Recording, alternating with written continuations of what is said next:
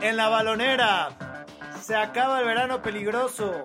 México, campeón de la Copa Oro. Felicidades, Tata. Primer título internacional. Brasil, campeón del bar, perdón, campeón de la Copa América. Y Giovanni Dos, Giovanni Dos Santos, perdón, nuevo refuerzo del América. Esto y muchos efectos especiales, una disculpa de antemano, en esta edición de La Balonera. Empezamos. La balonera.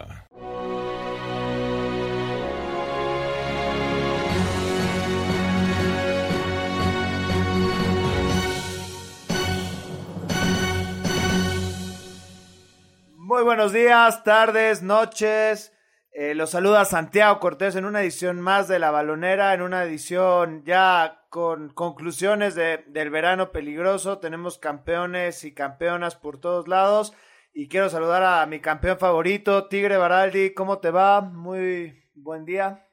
Hola Santiago, sigo desvelado después de celebrar el triunfo de México, el que te prometí desde el día uno, el que no creías, el que dudabas, el que decías que te daba miedo México porque sufría con Haití o con Martinica, entre otros. Al final, campeón a través de la Copa Oro, venció a su odiado rival, facilito, y alzó una Copa Oro más en Chicago.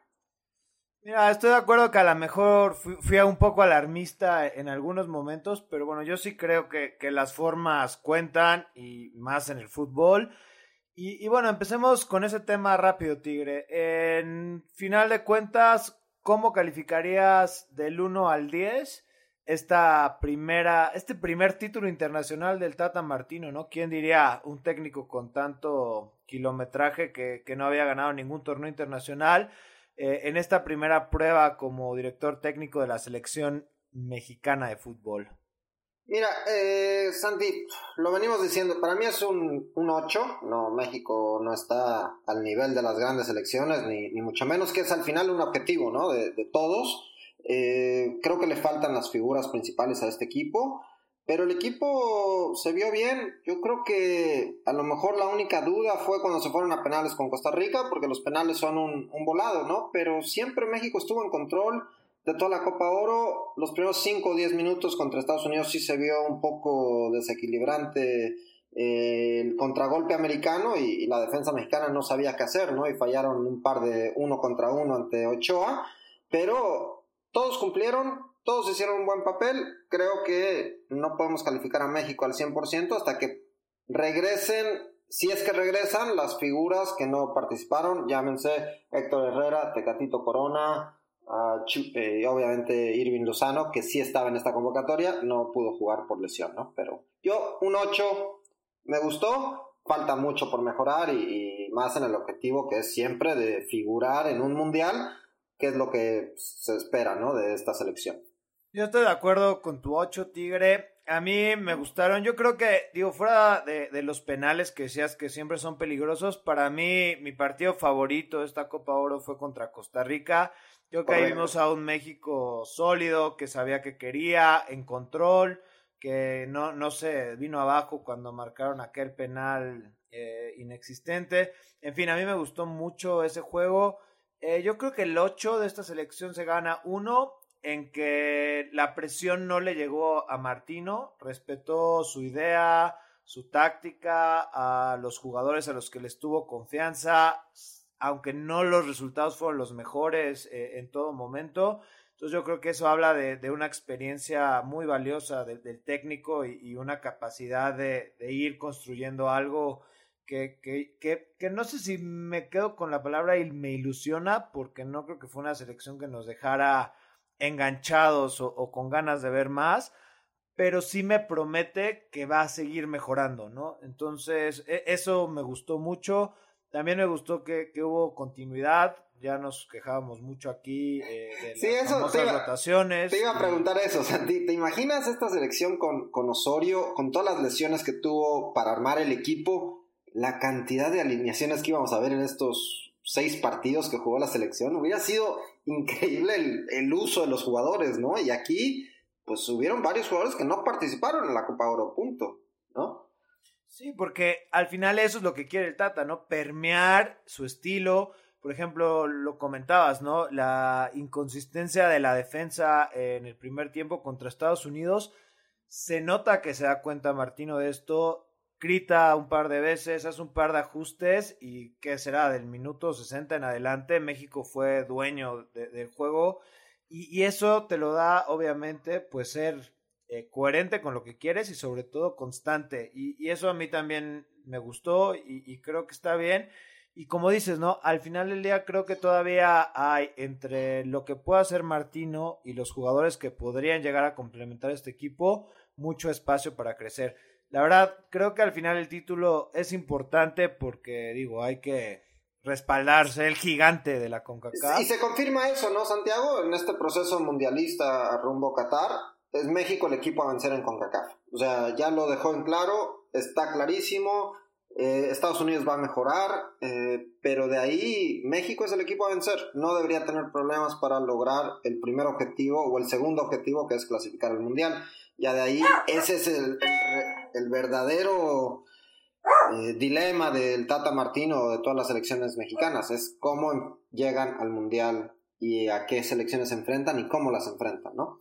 No, totalmente de acuerdo. Y digo algo que es muy importante, ya también lo habíamos dicho, eh, Centroamérica estaba muy mal. Creo que la versión de Costa Rica, de, de, Costa Rica, perdón, de, de, Matosas, pues no le gustó a nadie. Eh, bueno, Estados Unidos, malísimo. Yo creo que la MLS no sé, Tigre, pero me atrevería a decir que ha detenido el progreso de, del fútbol norteamericano a nivel selección, ¿no? Como que ya de pronto estaba muy fácil llegar a la selección y fuera de Pulisic, digo, es increíble que Bradley todavía sea el segundo mejor jugador de ese equipo y digo, el técnico que a lo mejor tú lo conoces mejor, digo, pidiéndole al contención que vaya a recoger el saque de meta porque es el único que puede salir jugando híjole, caray, medio de, de escuelita, de, de, pumitas.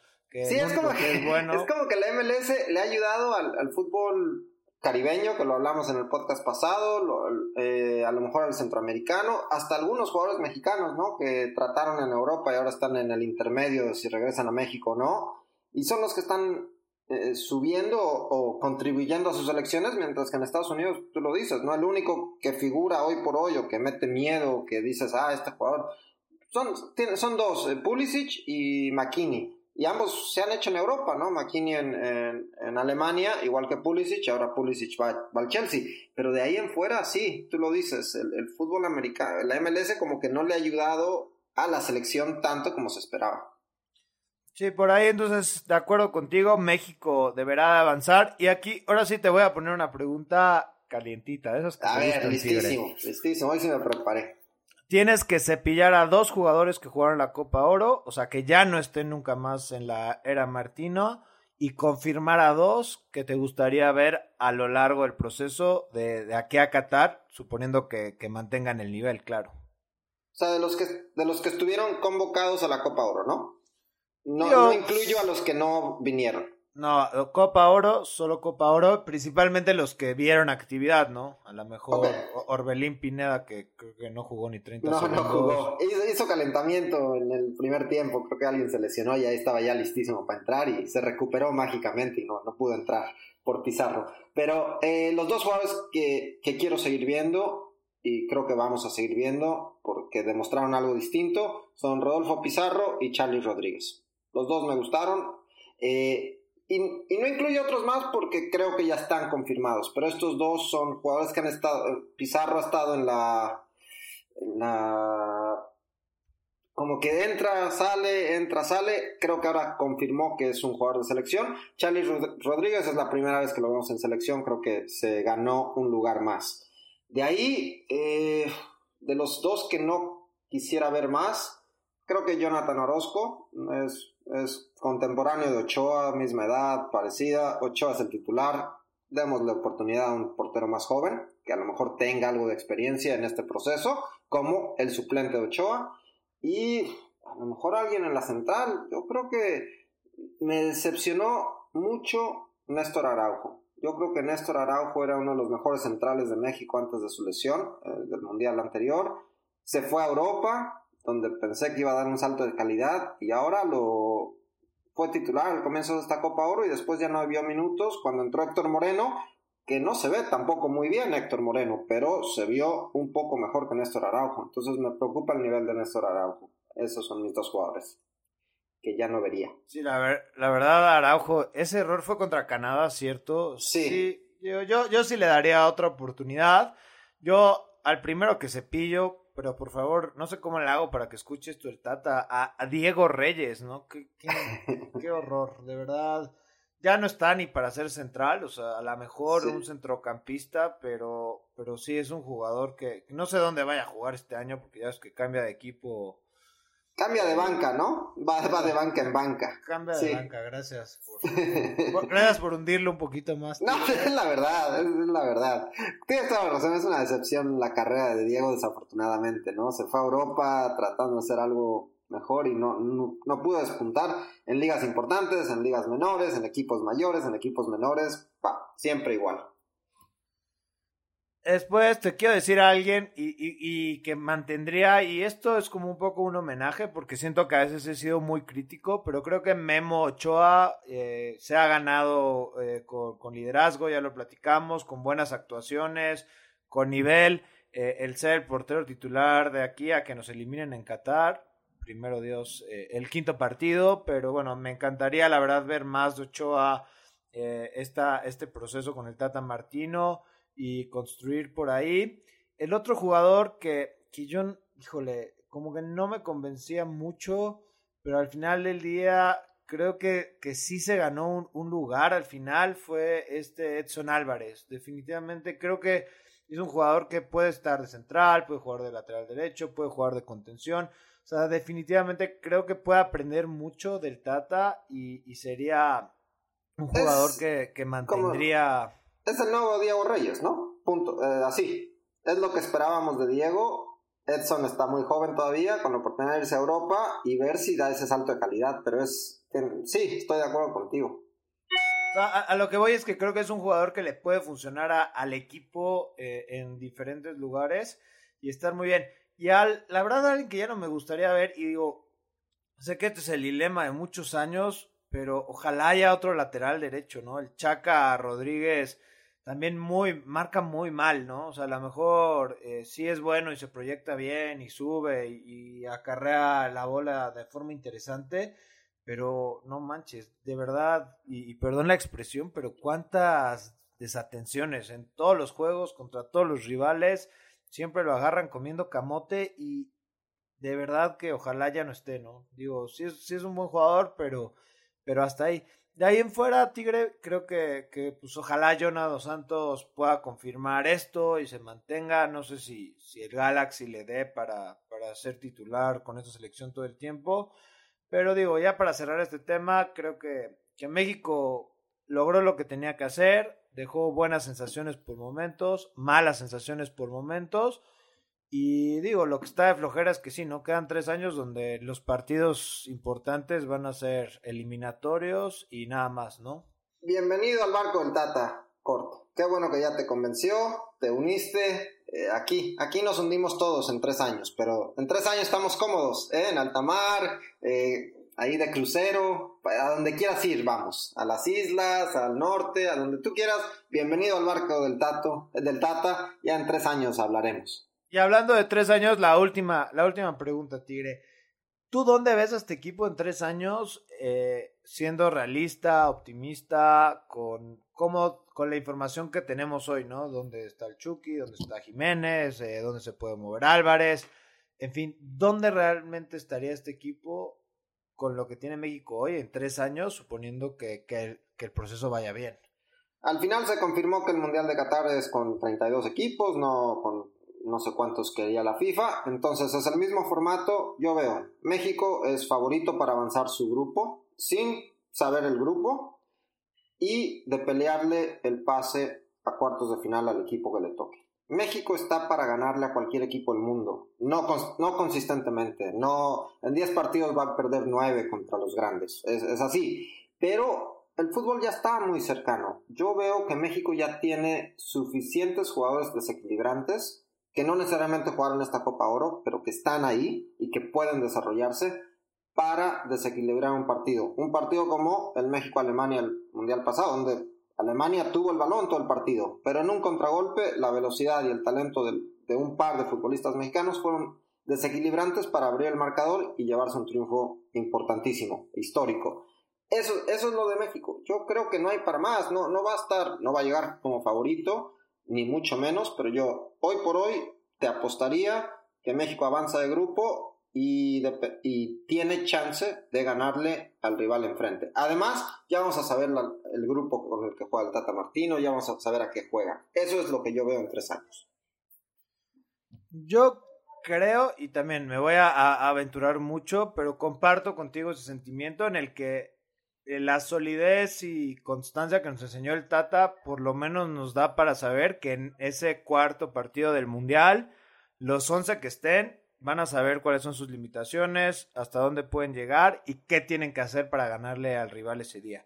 Entonces, bueno, a lo mejor estamos siendo muy optimistas. Creo que por ahí la central va a tener una sacudida muy, muy fuerte. Después de lo que vimos de Moreno y como han sido sus últimos años en Europa, creo que difícilmente eh, lo veremos en el Mundial. Eh, por ahí Araujo tendrá tiempo para recuperarse si tiene un buen año en España. En fin, ¿no? Pero bueno, creo que ahí las dudas sigue siendo el lateral derecho, los dos centrales, el lateral izquierdo, que digo, Gallardo pues ya tiene experiencia y si se mantiene podrá ser ahí. Pero bueno, eh, acabó la Copa Oro, yo no sé qué vamos a hacer, caray. Eh, Haití. ¿Ves? Por mucho que, hablamos mal de la Copa Oro, la disfrutamos, teníamos algo que ver. Ahora tenemos un mes o tres semanas sin fútbol. ¿eh? Vi que 31 días para que comience la Premier League. ¿Ya ves? Pues bueno, regresamos a hablar, si quieres, de la Copa América y, de este desastre que, ha sido el bar en, en, en nuestra linda cultura latinoamericana. Volvemos.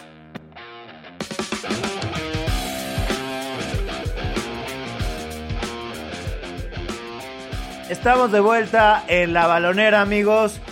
Y bueno, soy muy orgulloso latinoamericano. Las mujeres latinas son mis favoritas. La música. Tenemos muchas cosas de que estar orgullosos, pero de algo que definitivamente no tigre es del uso del bar, que vio a, a Brasil coronarse de la Copa América en un torneo donde nos enseñó que, que, que pues, las reglas tienen que estar muy claras, cuándo sí, cuándo no, y, qué pasa, y donde hasta tu ídolo Messi está enojadísimo con la Conmebol. Es increíble, ¿no? Es, es un sistema que se desarrolló, se está desarrollando para evitar tanta controversia.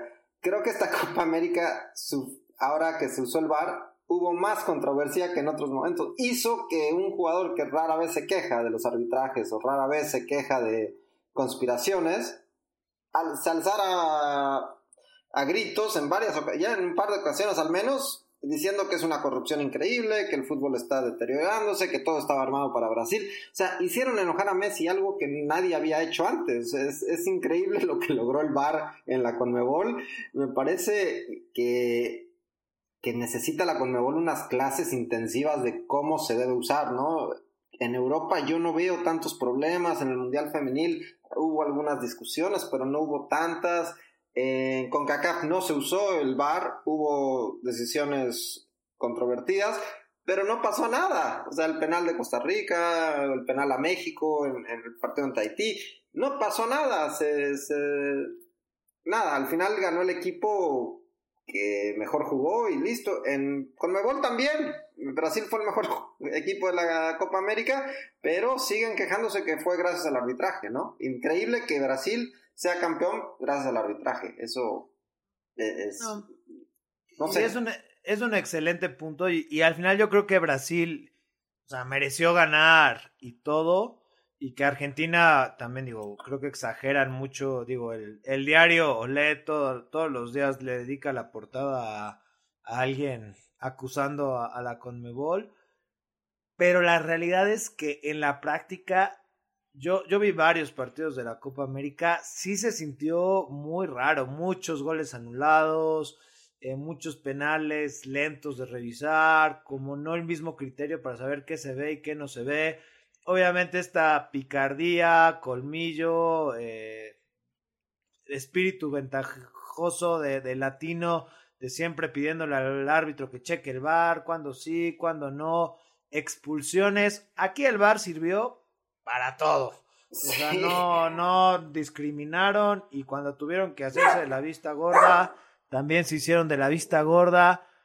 Híjole, Tigre, la verdad es que yo sí creo que, que aplicar esta tecnología sí necesita tener una tus directrices muy muy claras de cuándo sí y cuándo no y no dejar nada abierto porque si no sí queda este sabor pues amargo no al final sí iba a ganar Brasil como fuera pero pero sí nos quedamos con momentos muy muy raros no por ejemplo Ecuador le, le cambiaron la Copa América al minuto 10 del partido contra Uruguay gracias al VAR eh, en fin Sí, es, tú lo, dijiste, ¿no? La picardía o, el espíritu ventajoso del fútbol sudamericano, que ha sido su característica siempre, eh, y, no ha cambiado y no va a cambiar. En Europa a lo mejor es más fácil porque se revisa si fue fuera de lugar, ¿no? Si la bola entró y cruzó la línea, si el penal fue adentro o fuera del área. Es como que más fácil, ¿no? No hay interpretación a la regla. Es pasó o no pasó, se, nota o no se nota bien en la cámara. En Conmebol vimos que las reglas no es lo que calificaba el VAR, era interpretación todo el tiempo. Entonces ahora interpretación primero de los árbitros, ¿no? Viendo la jugada. De ahí del VAR decidiendo si era o no revisable la, la jugada y de ahí otra vez interpretación del árbitro principal. Entonces, eso creo que es el problema. Hubo mucha interpretación y no tanto decisión de si fue adentro o no, fue fuera de lugar o no. Esa es la diferencia de cómo, sea, cómo he visto yo el VAR en Europa, en el Mundial, en partidos de la Liga Naciones, en Champions League, etc. Aquí es la diferencia que yo veo en cómo se usó el VAR en Conmebol al resto del mundo. Sí, lo usaron muy mal totalmente de acuerdo eh, en esos criterios que, dices. Pero bueno, no, al final del día te acordarás con la NFL cuántos años habrá tardado en ya más o menos estar funcionando de una manera eficiente que cuatro temporadas, tres temporadas. Sí. Yo creo que, que vamos a llegar ahí, pero sí, el gran enemigo del VAR es esta medio mano negra que, que, que por lo menos en esta Copa América apareció, ¿no? O sea, como que cuando sí, cuando no, que... O sea, estuvo muy raro. Sí, a mí lo que se me hace rarísimo, Sandy, es que es, es, la verdad. O sea, creo que no hay un equipo más favorito en el mundo que Brasil jugando en Brasil. A lo mejor se acabó ese mito cuando fueron goleados por los alemanes en el Mundial de, de Brasil. Pero es la verdad. Cuando Brasil juega en casa, es el equipo más favorito del mundo. No, no hay nadie más favorito. Entonces que la gente diga que Brasil fue campeón solo por el arbitraje y que todo estaba hecho para que Brasil fuera campeón, no me parece acertado tampoco. El uso del VAR fue fatal, 100% de acuerdo, pero para todos, creo que no para todos, de acuerdo. a favor de Brasil y no fue por eso que Brasil es campeón de, la Copa América. Y aclararlo, lo dicen los argentinos. Correcto. yo creo que, que, van a regresar al Mundial del 86. eso es lo que están van a regresar a ese mundial para que les den el triunfo de, su, les den los penales. Eh, su brújula moral es tan fuerte. sí, sí, sí, yo creo, eso es lo que voy, a ver. Ya que lea ese titular de que regresa el gol de Maradona ante Inglaterra y que les den los dos penales contra Brasil, yo ya con eso vi todo en el mundo. ¿eh? Ay, qué oso. Pero nada más para cerrar con esto. Digo, creo que el partido de Perú fue bueno, no, no, no se volvieron locos como el partido de primera ronda. Gabriel Jesús con una actuación creo que sobresaliente, ¿no? La verdad, de cómo pisó la pelota, hizo pomada al lateral derecho peruano y, en el primer gol, la definición del segundo. En fin, ¿no? Creo que, que como decíamos, Brasil justo campeón. A ti, Ah, ¿viste qué tal atiné a Perú contra Chile? No, no me creías, pero bueno, todos sabíamos que ese equipo de Chile era un fraude. Sí. Y, nada más para acabar, ¿algún jugador que te gustara, algo que te llamara la atención de esta Copa América, que, que se juega el año que entra, para que no la extrañes, Tigre? Sí, no, rapidísimo, es eh, un gran ciclo y cambiará, ¿no? En Colombia y Argentina. Eh, me gustó mucho no sé si me gustó mucho. Creo que es para enmarcar el año que tuvieron Allison y Firmino. Es increíble lo que ganaron, todo lo que ganaron con su equipo en Liverpool, haciendo historia, una temporada histórica en la Premier, aunque se quedaron con el subcampeonato, y luego alzando el título de la Copa América en casa y sin Neymar, que muchos todavía categorizamos como el mejor jugador de esa selección. Entonces, para enmarcar eso, el año que tuvo Allison y Firmino, hay gente que hasta a lo mejor piensa que Allison es, un candidato al balón de oro. A mí no, un arquero no, no, se lo debe merecer, excepto si no le meten gol en todo el año, una cosa así. Pero es un gran año el que hizo Allison y con eso me quedo. A mí algo que me encantó, la verdad, y lo que fue muy lindo fue ver a Qatar, ¿no? Un equipo que que lejos de esta manera de construir equipos de nacionalizados y algo que, hacían los árabes, pues no sé, en los noventas y demás, que tenían a puro brasileño y así, pues bueno, jalaron a este director técnico del Barcelona, se ve que está trabajado el equipo, campeones de Asia, y que a lo mejor puede que ahí esté eh, la fórmula o el blueprint para los países que, que en lugar de tener estas ligas gigantes llenas de estrellas, eh, a medio gas pueden construir equipos competitivos para sobresalir a nivel internacional, ¿no? La verdad es que Qatar jugó bien cuando tenía que jugar bien, lo hizo muy, pues, digamos, decentemente y, me gustó mucho ver eso, ¿no? Un equipo que juega con el balón en el piso, demás. Me encantó Colombia, lástima que ahí eh, no pudieron concretar ese juego contra Chile, pero bueno, la, la Colombia de Queiroz eh, mi bebé acaba de eructar muy cerca del micrófono, así que si escucharon algo raro. No fui yo, no, fui yo. No son sus audífonos, no, no es nada de eso. Les pido una disculpa. Eh, pero bueno, eso me gustó también. Y, bueno, eh, ojalá. Ya, dime. Rápido, emocionado. La verdad, a mí me gusta mucho que, que, el siguiente mundial se juegue con 32 selecciones para ver estas eliminatorias sudamericanas. Porque, como tú lo dices, no hay muchas selecciones capaces de de clasificar al mundial si, si en una eliminatoria tan larga y tan competitiva como la sudamericana. Así que veremos si Colombia, creo que es uno de los favoritos a entrar al mundial, pero a lo mejor Venezuela, Perú parece que va a seguir peleando, Chile, quién sabe, porque nada más se hacen más viejos, eso es todo, Uruguay también. Entonces a lo mejor veremos un Ecuador, un Paraguay que, que puedan retomar el rumbo y a ver si Argentina con este cambio generacional pueden avanzar, ¿no? Sí va a estar interesante. Creo que a la alza Paraguay, a la alza Colombia todavía más. Eh, a la baja, creo que Uruguay y Chile, como bien lo dices, son equipos que van a sufrir bastantito en las eliminatorias. Y Venezuela también me encanta. Ojalá pudieran jugar su primer mundial. Sería una historia increíble, sobre todo por todo lo que vive aquel país. Y Digo, Bolivia, pues muy poquito. Ecuador, que bueno, después de, del Mundial Sub-20 que hicieron, puede que, ese equipo eh, pues se vuelva más, más, más interesante. Y bueno, claramente creo que Brasil, claro favorito.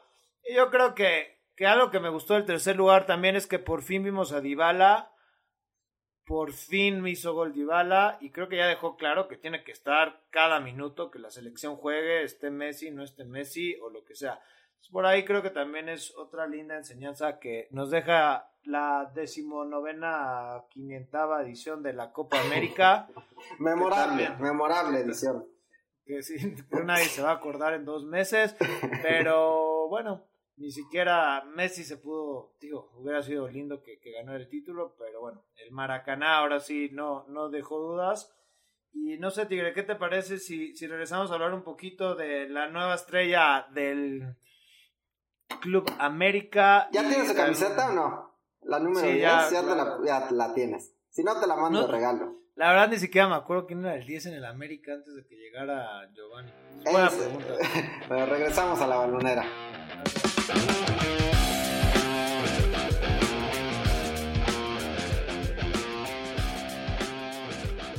Los antros de México están a la alza también. Compren acciones. Si eres dueño de Bacardí, felicidades. Porque Giovanni Dos Santos ya es jugador del América. Va a vivir la vida nocturna al límite de la Ciudad de México. Y bueno, los americanistas, por lo menos yo, no estamos tan felices. Ya te quiero ver. ¿Cómo viste este, este fichaje? Mira, creo que es es una gran oportunidad para Gio. Es, llega un gran equipo, obviamente es el equipo más importante de México, llega con expectativas, llega, llega un técnico con el que conoce y con el que lució, aunque sea esporádicamente con el Piojo Herrera con, México eh, en el Mundial de Brasil. Llega, creo que tiene chance Giovanni de demostrarle al mundo, al mundo mexicano, nada más del fútbol, que que no es tan malo como lo pintamos, que, que triunfar en Europa no es tan fácil. Jugar al lado de Messi, de Ronaldinho y esperar que hiciera lo mismo no es tan fácil. Creo que si él demuestra en la Liga Mexicana que es de los mejores tres jugadores de esta liga en, en seis meses o en un año, que Gio es una figura, no es, no, no lo podemos catalogar como el nuevo Messi, porque nunca lo fue, ni cerca, ni y fue injusta esa comparativa cuando estaba creciendo en el Barcelona. Pero pues si domina la Liga Mexicana, toma esta oportunidad con ese con ese con esa seriedad, creo que muchos nos callaremos un poco de lo que es Giovanni Dos Santos como futbolista. Es creo que su oportunidad es lo que yo positivamente me gustaría ver. Es la verdad. Yo no quiero que le vaya bien a la América. Quiero que le vaya bien a Giovanni. Así lo, así lo digo. ¿Nos platicas de dónde viene este amor a Giovanni Dos Santos, por favor? Creo que es que soy pro, pro deportistas, creo, y creo que somos muy injustos con los jugadores cuando a los 15 años o 16 años los catalogamos como el salvador del fútbol mexicano, el que va a ganar todo, el que al final Gio ha ganado mucho con México, nos gusta o no, eh, lo ha ganado todo. Eh, es uno de los jugadores más exitosos en la historia del fútbol mexicano. De que no llegó al potencial que nosotros le pusimos, eso está clarísimo. Pero a lo mejor él sí llegó a su potencial. Es, es la diferencia. Ok, el Tigre Baraldi, el Tigre Dos Santos, perdón, aquí apoyando a, a la causa de Gio. Yo te lo voy a decir, francamente, como americanista, híjole, no me gusta nada. La verdad creo que, que es uno de esos jugadores que, que ojalá, como dices, se saque la espina, eh, logre engancharse, enamorarse nuevamente del fútbol o del América o, o de algo que lo motive a, esforzarse, pero bueno, su, su track record dice otra cosa. En el Tottenham lo echaron a patadas porque no entrenaba, pura fiesta, algo así. Ya que, que por ejemplo, ve la diferencia con Vela. Vela juega en la MLS y cumple y va a ganar el MVP y todos estos jaladas gringas y, y hasta lo declara, no, no, para mí esto es como entrenar, caray. Me quito a tres cada partido y tiro a gol 80 veces y nadie me para. Y, y Gio no lo logró. Y, a lo que voy regresando a mi punto original es, ¿cuál es el mensaje que mandas al vestidor cuando traes un jugador que probablemente sea el que más gane? Porque seguramente él se va a quedar con la bolsa estornudos pues de bebé, perdón. Le, sigue pagando el Galaxy, ¿no? Entonces no es el cheque más grande necesariamente de los americanistas, pero en, juntando los dos cheques sí, es el que más gana, fácil. Bueno, digamos que Ojalá alguien le explique eso a los demás jugadores, que no creo, pero bueno. Eh, ellos dirán, es el que más gana, es el que más flojea. Si eres juvenil en el América, estás viendo minutos que está usando alguien que ni siquiera se esfuerza al entrenar. En fin, ojalá yo esté equivocado. La realidad es que la historia nos dice otra cosa, pero, pero sí, creo que va a detener más el desarrollo de ciertos jugadores que, ayudar y obviamente va a hacer que se enoje en otros cuantos de que digan, oye, yo vengo todos los días, me mato en el entrenamiento, me mato eh, en los partidos, me mato y este cuate que llega a entrenar dos horas tarde porque le dolía la pancita, se queda con toda la gloria. yo, Creo que yo, creo, yo creo en las últimas oportunidades, Santiago. Ya lo corrieron del MLS. O sea, ya que te corran del MLS es que ya no sirves para nada. Es, la verdad, es en el momento que está Giovanni. Tiene una oportunidad de oro jugando para el América con la número 10, la histórica de Cuauhtémoc Blanco y muchos más. Yo creo que, que la va a aprovechar. Eh, en eso estoy. A lo mejor soy un optimista negado y ni modo. Pero creo, creo en Giovanni que nos va a caer la boca. Como americanista, nada me daría más gusto. Giovanni, ponte pilas, échale ganas, ve ahí a los asaditos del piojo y platiquen de fútbol y, y si no era penal o si sí era penal, pero bueno, ojalá veamos chispazos de, de Gio. Por, por, tu padre que te trajo a la América, que hasta fue a hablar con Azcárraga para que le dieran la oportunidad. Eh, y como dice Jonah, ¿no? Es el sueño que tuvieron desde niños, jugar en el América. Entonces lo felicita Giovanni. ¿eh? Todos los niños tienen ese sueño.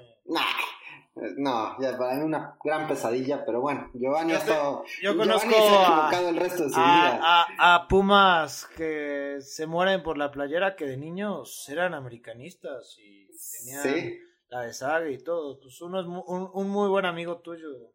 ¿Otro amigo ficticio? No, este sí es de verdad, ¿no? Este sí. También es Sí, yo este también me acuerdo que era americanista y se convirtió en Puma. Eh, varios. ¿Eh? digo, ese sueño no, no solo es de los dos santos.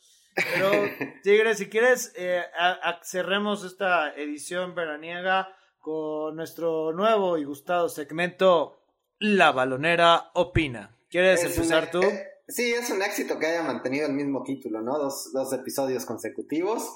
Y yo me voy, Santi, voy a hacer una opinión, eh, solo porque no, ya no hubo tiempo a hablar de, este torneo en, la balonera, pero Wimbledon me parece que los tres grandes del tenis son históricos y, hay que hay que enmarcar esta era, ¿no? Increíble que Djokovic, Nadal y Federer, en el orden que los quieras poner, siguen dominando el tenis en la superficie que sea.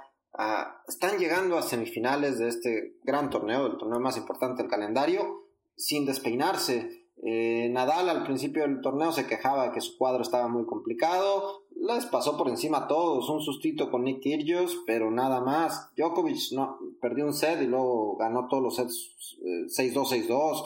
Federer igual.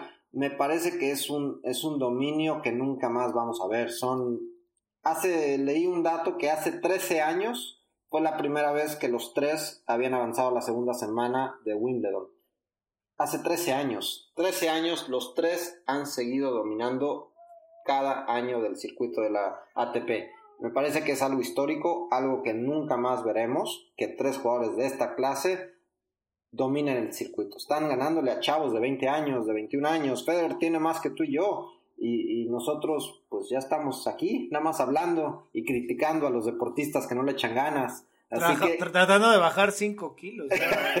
dos, dos, empezamos por uno, dos, y ya cinco al final del año. Entonces, me parece que es algo histórico, disfrutémoslo. Sé, que somos muchos, muchos somos federistas, otros nadalí, eh, de Rafa, otros. Federista, 100%. Sí, pero hay que respetar a los otros dos. Creo que son grandes campeones todos y disfrutémoslo. Lo que queda, yo pensé que hace cinco años se acababa esto. Sigue y no sé cuándo pare. Excelente comentario, Tigre. Nada más, digo, hay tres nombres, bueno, cuatro nombres que, son nuevos para mí eh, eh, en estos cuartos de final de, Wimbledon. Nuevamente lo siento por los efectos especiales. Eh, Pella, Bautista, Curie, ¿alguno de esos tiene potencial para dar el estirón o son llamaradas de petate en este Wimbledon? Bueno, de esos tres que mencionas, Bautista, Good y Pela, el argentino, es, gran sorpresa que estén en esta ronda. Eh, Sam Querrey había estado lesionado y no había participado mucho en el circuito en el último año, pero es un jugador que ya accedió a semifinales de Wimbledon hace un par de años. Entonces es un jugador muy peligroso en esta superficie que no había tenido mucha actividad y veremos cómo encara a Rafa Nadal en un partido que es peligroso para Rafa. Eh, si uno de esos tres tuviera que apostar a, que siguiera avanzando sería Sam Query. Obviamente Pela o Bautista Good porque se enfrentan, ¿no? Entonces uno va a ganar. Pero creo que hasta ahí llegan ellos. El que gane va a perder con Djokovic. Creo que Sam Query puede ganarle a Nadal y sería Federer en las semifinales. Un partido que no sería fácil para Roger. Excelente. Y bueno, mi turno para la balonera opina. Y es bueno, se acabó el Mundial Femenil, la verdad creo que fue un eventazo, mucha, mucha emoción, pero digo, creo que, que claro, el apoyo a las mujeres nunca debe faltar y, han demostrado gran nobleza, eh, técnica increíble lo, que vimos en, Francia, pero bueno, muchos comentarios de Estados Unidos que, que, me pusieron un poquito de malas, incluso así diciendo que cancelen el Mundial de Qatar para que le den ese dinero a las mujeres y close the gap y todo esto. Y yo creo que el fútbol de mujeres va bien, va mucho más rápido si vemos como el desarrollo, cuánto habrá tardado el fútbol de hombres en tener un mundial como, como lo tuvieron las mujeres este año y va a llegar ahí, ¿no? Entiendo que los gringos estén muy emocionados porque a ellos solo les gustan los deportes en los que son los mejores y con el fútbol eh, varonil pues no la arman, pues nadie lo pela, ¿no? Y ahorita que ganaron pues ya no, cancelen el fútbol de hombres y denle todas las mujeres. Entonces, por ahí creo que, que hay que seguir eh, sembrando, incluso me atrevería para, para crecer este deporte, pero tampoco nos volvamos locos, ¿no? O sea, la FIFA sí es una cloaca de corrupción, como muchas federaciones y todo, pero bueno, ¿no? El fútbol de hombres al final, digo, ¿quién nos acuerda dónde vio los partidos de México en todos los mundiales? O sea, también tiene grandes valores, ¿no? Entonces, no seamos tan rápidos en desprestigiar a, unos y enaltecer a otros. Y, la verdad fue una linda, linda experiencia esto. Felicidades a Estados Unidos. Eh, aquí los efectos especiales siguen. Una disculpa. Pero sí, por favor dile a tus amigos que se relajen, Tigre. No, no, no me parece que ya quieren hasta cancelar el Mundial de Hombres. No, es una exageración. Son dos deportes completamente distintos. Eh, Estados Unidos el fútbol femenil domina eh, en este país y comentarios que escuché yo de amigos y esos se reunían para ver la final de este mundial eh, un domingo por la tarde mientras que el partido de México Estados Unidos que para mí es mucho más importante ni en cuenta lo tenían no entonces ese es es la importancia del fútbol femenino en este país, pero son dos deportes distintos. El fútbol masculino es el deporte más popular y más importante del mundo. Y mucha gente muy enojada porque habían puesto la final de la Copa Oro y la final de la Copa América eh, el día de, la final del Mundial Femenil. Mm, por un lado puede que tengan razón, o sea, sí se merece toda la atención y todo, pero bueno, por otro, como lo dices, ¿no? A lo mejor son audiencias diferentes y, el sol sale para todos, pero, pero bueno, ahí están mis dos centavitos en este tema. La verdad creo que el fútbol femenil va para arriba y muchas felicidades. Pero bueno, Tigre, no sé si quieras nada más comentar rápido dónde va a jugar Kawhi Leonard. Kawhi Leonard a los Clippers y además se robó a Paul George de Oklahoma City Thunder en una jugada maestra para competirle a los Lakers de LeBron James y Anthony Davis. O sea, los nuevos favoritos son los Clippers. Parece las apuestas de Las Vegas que a ti te gustan. Los Clippers son el equipo a vencer en esta temporada de la NBA. Felicidades a la NBA por ser el único deporte donde no tienes que jugar para ser favorito, nada más contratar y contratar. Y que, la, y que la franquicia más perdedora en la historia de este deporte sea el equipo a vencer, ¿no? Eh, de bueno, abrir y cerrar de ojos. De pena, dinos cuál es tu Twitter, Tigre. Arroba Tigre Baraldi, todo junto. ¿Y el tuyo? Por favor, todas las críticas y feedback a ese Twitter y toda la buena vibra y aplausos a santi.com, por favor. Y bueno, no sabemos si va a haber más balonera estos días, que no, no hay mucho de qué hablar. Si sí, estaremos con una balonera express. Si no, pues nos vemos para hacer un preview de la Liga MX Tigre, hablar un poquito de la Premier y prepararnos para lo que sí es bueno, caray. Muy bien, Santi, un gusto siempre platicar contigo y con tu bebé. Qué bueno que nos escucha. Es el, primer, el que se lleva la primicia de todas las baloneras. Exacto. Volvemos. Que ya, ya nos vamos. Sí, ya.